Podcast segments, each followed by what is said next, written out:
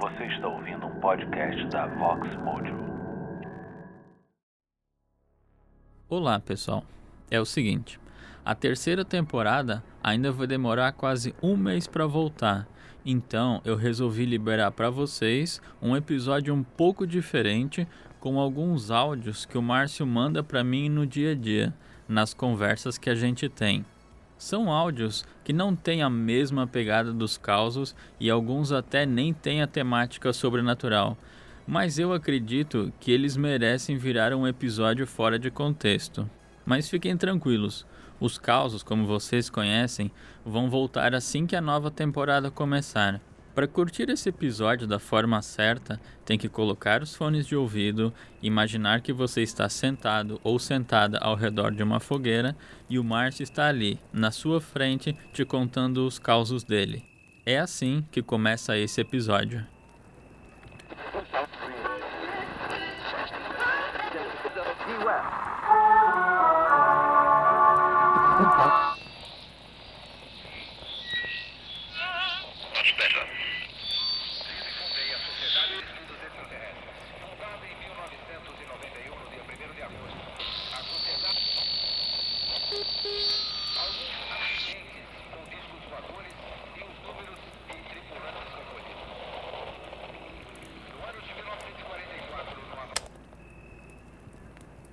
Boa noite, meus amigos.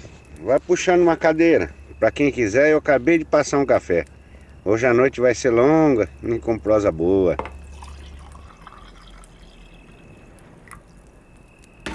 Rapaz, essa história de porta abrindo aí é complicado, viu? Eu quando morava numa casa, eu era moleque, nós morava numa casa grande de madeira, aquela porta de casa antiga que tinha duas folhas.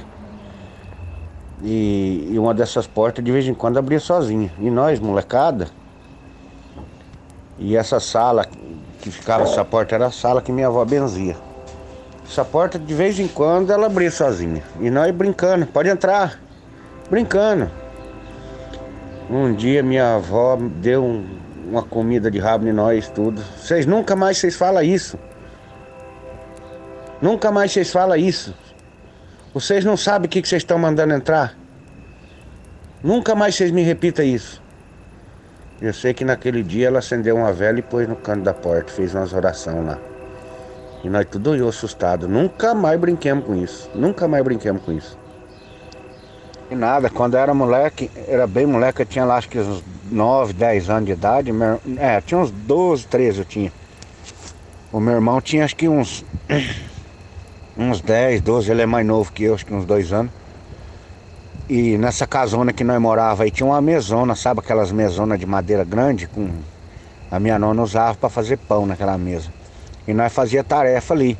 Só que nós não gostava de, nós, nós fazia tarefa brigando. E nós quando terminava fazer tarefa, nós largava tudo em cima da mesa. E no outro dia minha nona levantava cedo para fazer café, já levantava brava que nós tinha largado, porque nós já levantava, pegava o material, tomava café para ir pra escola, mas nós acabava de fazer tarefa muitas vezes à noite e não guardava as coisas. Um dia nós acabou de fazer tarefa e largou as coisas em cima da mesa e fomos deitar, sabe? Fui deitar aí, meu irmão foi, fomos deitar. Aí nós tá deitadinho ali, não tá escutando alguém folheando o caderno nosso. Sabe aquele barulho de folhear caderno? Aí nós ficamos imaginando, tudo escuro, falei, ué, quem que é, né? Sacanona tá olhando se nós fez tarefa, mas tava apagado, né? As luzes. Aí nós foi lá no cantinho da porta olhar, sabe? Aí nós acendeu a luz assim do quarto, deu aquele clarão na cozinha, porque era casa de madeira, não tinha forro nem nada, sabe? Acendemos a luz do quarto aí, ainda nós viu, o caderno folheando sozinho. Ah, daquele dia pra cá nunca mais larguei umas coisas em cima da mesa. Negócio de foto aí, eu lembro quando nós éramos molecada, minha irmã mais velha, aquela uma que eu contei do caso do meu cunhado lá, ela era mais velha que nós. Ela comprou uma máquina de tirar foto, chamava Tequinha. Eu lembro que eu lia na caixa assim, era Tequinha. E era eu, mais, dois, mais um irmão mais novo e, mais, e uma irmã mais nova. E ela comprou e queria tirar foto, e essa máquina ela tinha, parece que um temporizador. Hoje nós sabemos disso, né? E ela mandou nós ficar assim no cantinho assim da cerca, assim, ó. E apertou aquele temporizador e correu na nossa direção pra sair na foto. e nós correu também. A foto foi só, mostrou, tirou foto das pernas pra cima. E nós enroscou na cerca. Você precisa de ver que o caipiragem de nós era. Nós não sabia, né? Não... Hoje nós tem essa tecnologia, mas na época nós nunca tinha visto isso. Só saiu foto das pernas só. Correndo. Ó, na rua que eu nasci e na rua que eu moro, nós era tudo molecada ali, sabe? Tinha uma leira de molecada que morava ali. Desses meus amigos de infância, que morava tipo duas, três casas para baixo da minha, são meus amigos até hoje, são cardiologistas, tem um que é juiz, eu tenho outro que é ortopedista, eu tenho outro que é contador, e tem mais um amigo que é agrônomo e tem um amigo veterinário. É tudo ali da minha rua. Fomos, crescemos junto. Então quando dá de final de ano, que claro, eles não moram mais ali, né? Mora só as famílias, mães, pais, né, que estão vivos ainda, mora ali na rua que eu moro. Então, quando é final de ano, é comum tá todos eles ali, né? Porque vem visitar as famílias ali, né? E, e a gente pensa que a gente tem uma profissão assim mais humilde, que nem caminhoneiro, é uma profissão que, né? Mas olha, eu fico impressionado de ver e de saber como que esse povo lá, esses meus amigos, têm a curiosidade de saber como que é a vida, contando as coisas da estrada, contando as coisas do, da vida e do dia a dia do caminhoneiro e tal, eles ficam admirados, né?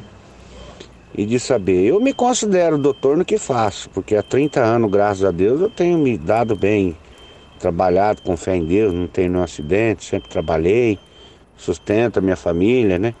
Eu me considero um doutor no que eu faço. Como eles é doutor na área deles lá, né? Mas eu tenho muito mais história para contar do que eles.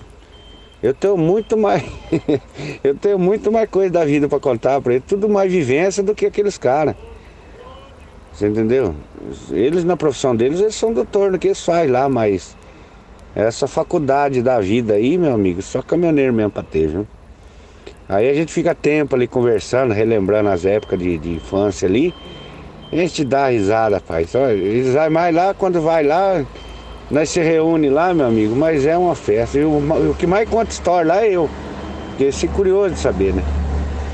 Aí começa a contar os calzinhos deles lá, rapaz. É, não que, sei lá, a minha visão é diferente da deles, né? Mas dá a impressão a vida sem graça, não tem causa, não tem história, não tem vivência, não conhece nada, não vai para lugar nenhum. É porque a profissão deles é diferente, claro, né? Aí quando eu começo a contar as coisas da estrada, as coisas que eu já passei, que eu vivo aí para as estradas, é, eles ficam impressionados e nós fica ali batendo aquele papo. E agora, esse final de ano que vem agora, vai ser diferente, porque agora, além de contar as vivências, agora tem podcast para mostrar para eles, né? É brincadeira, cara. Como que o mundo é, né?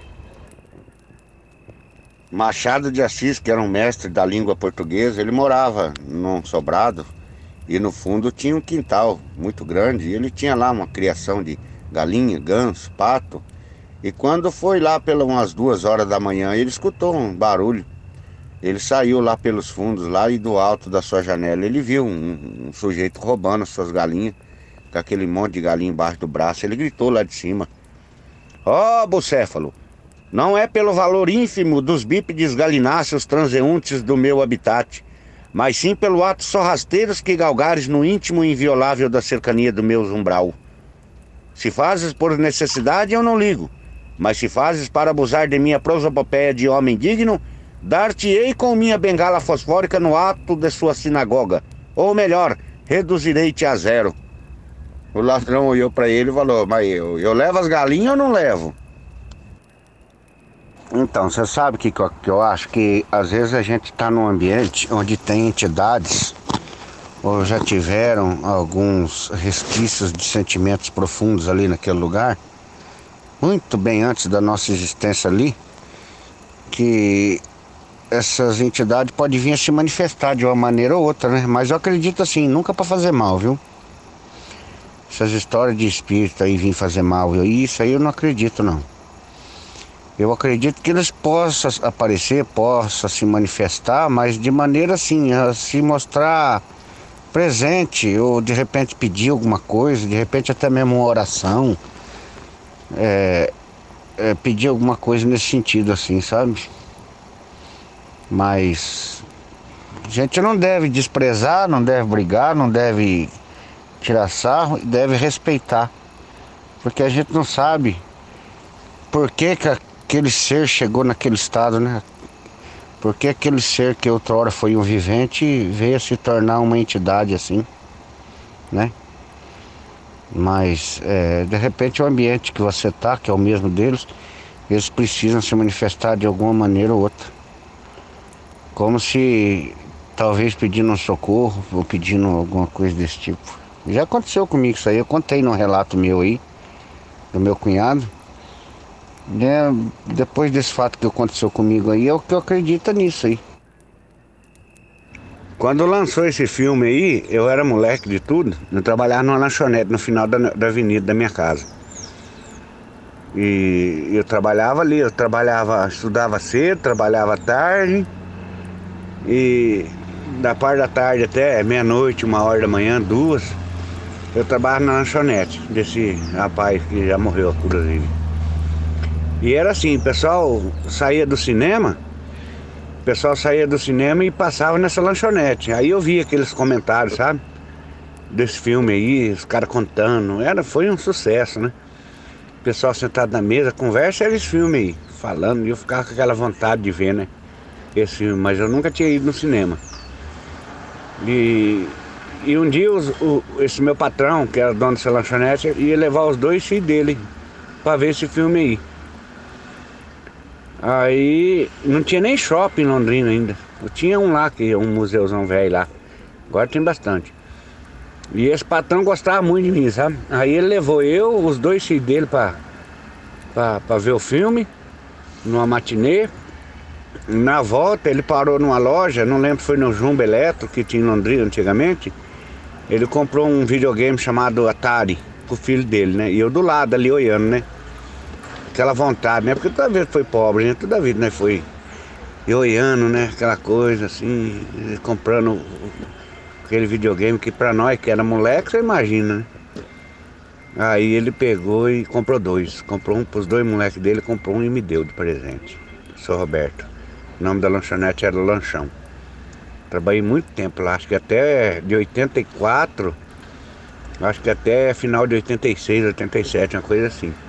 E aprendi muita coisa. Ele me tratava que nem se eu fosse filho dele mesmo. E a lanchonete dele era muito famosa em Cambé. E me marcou muito, porque quando eu fui assistir esse filme aí, eu era, foi a primeira vez quase, é, foi a primeira vez que eu fui no cinema. Foi uma emoção tão grande, rapaz, assim, de ver aquela telona. E ainda na hora que nós saímos da matinê, parou lá no, no shopping, ele comprou o videogame para os moleques, depois comprou um para mim também. E eu falei, não, não precisa, porque era caro, né? Falei, mas o senhor pode ir descontando aí do pagamento. Não, não, isso é um presente que eu vou te dar. Ainda trabalhei tempo com ele lá.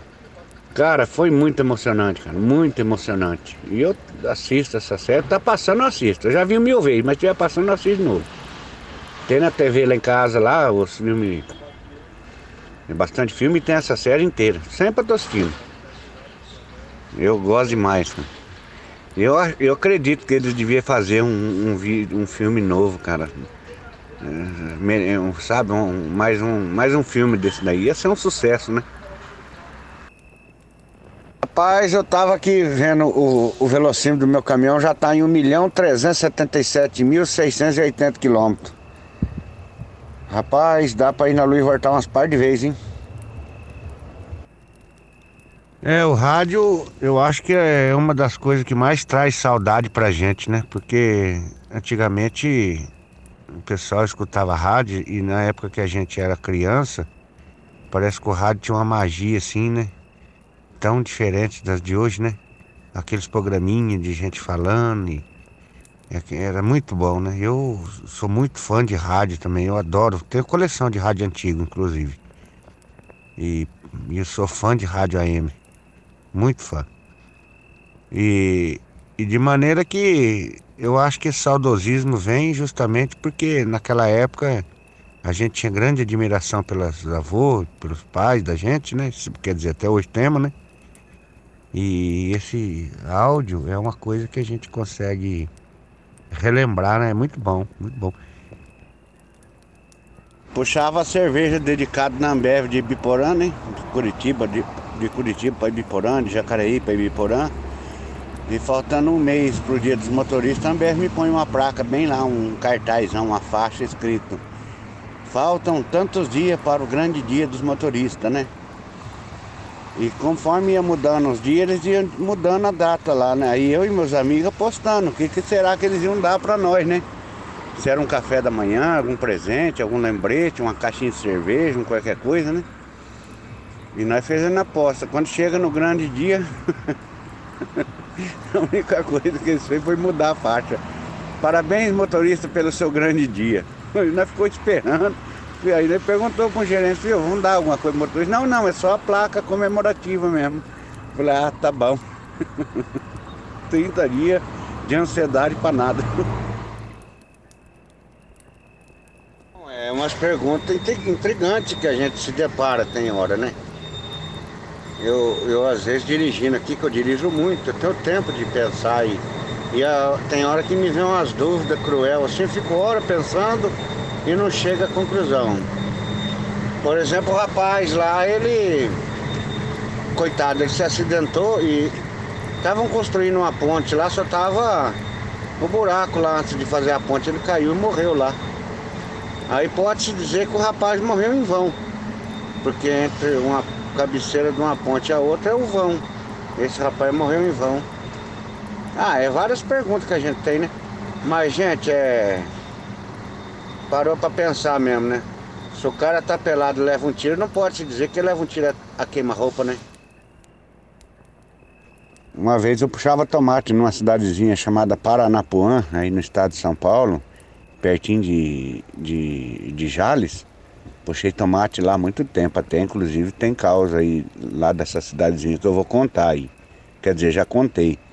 E tem mais causa que eu vou contar de lá desse senhor que trabalhava na roça lá ele era plantador de tomate.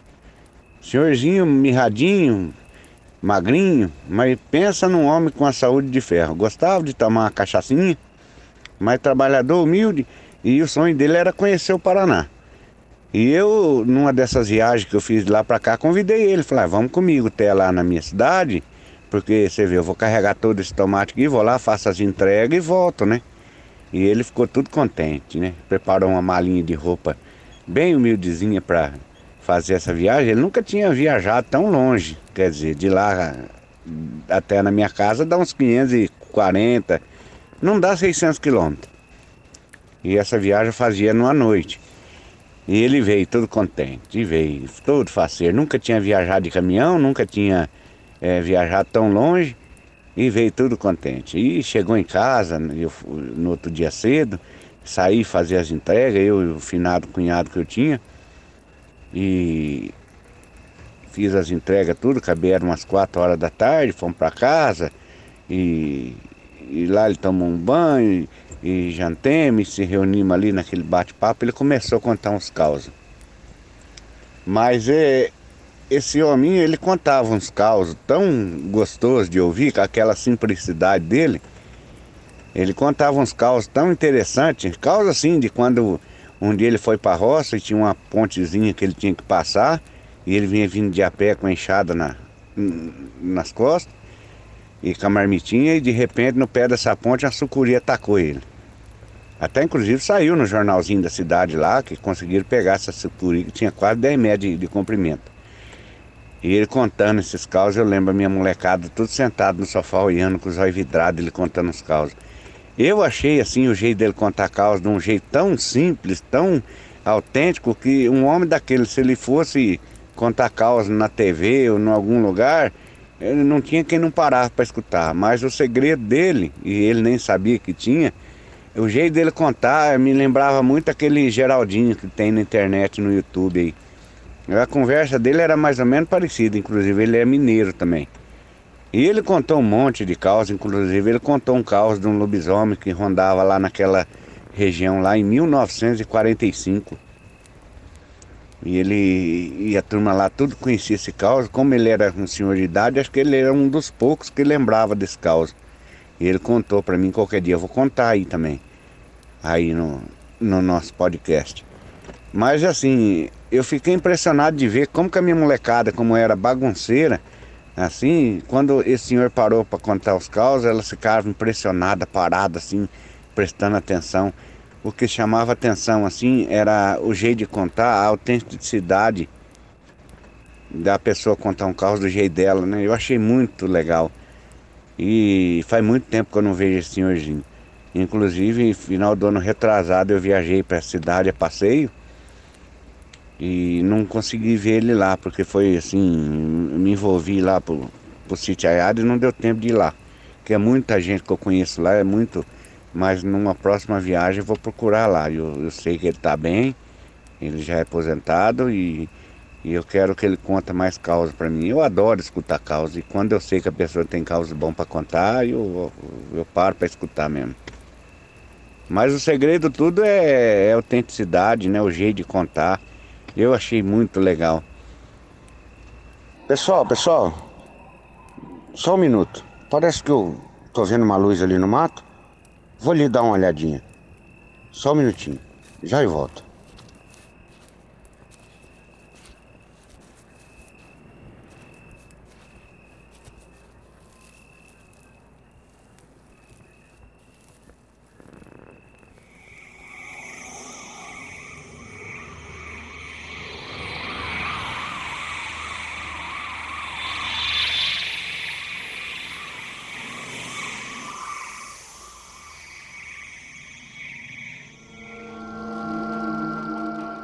Você tem coragem de pegar essa carona? Vem comigo. A estrada é sobrenatural.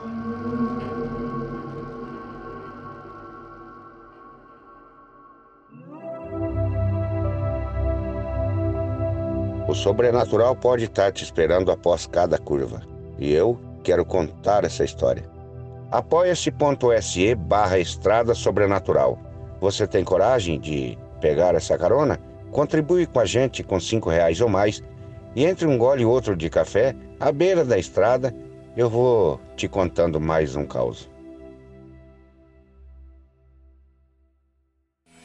Este podcast é uma produção CCJ Studio.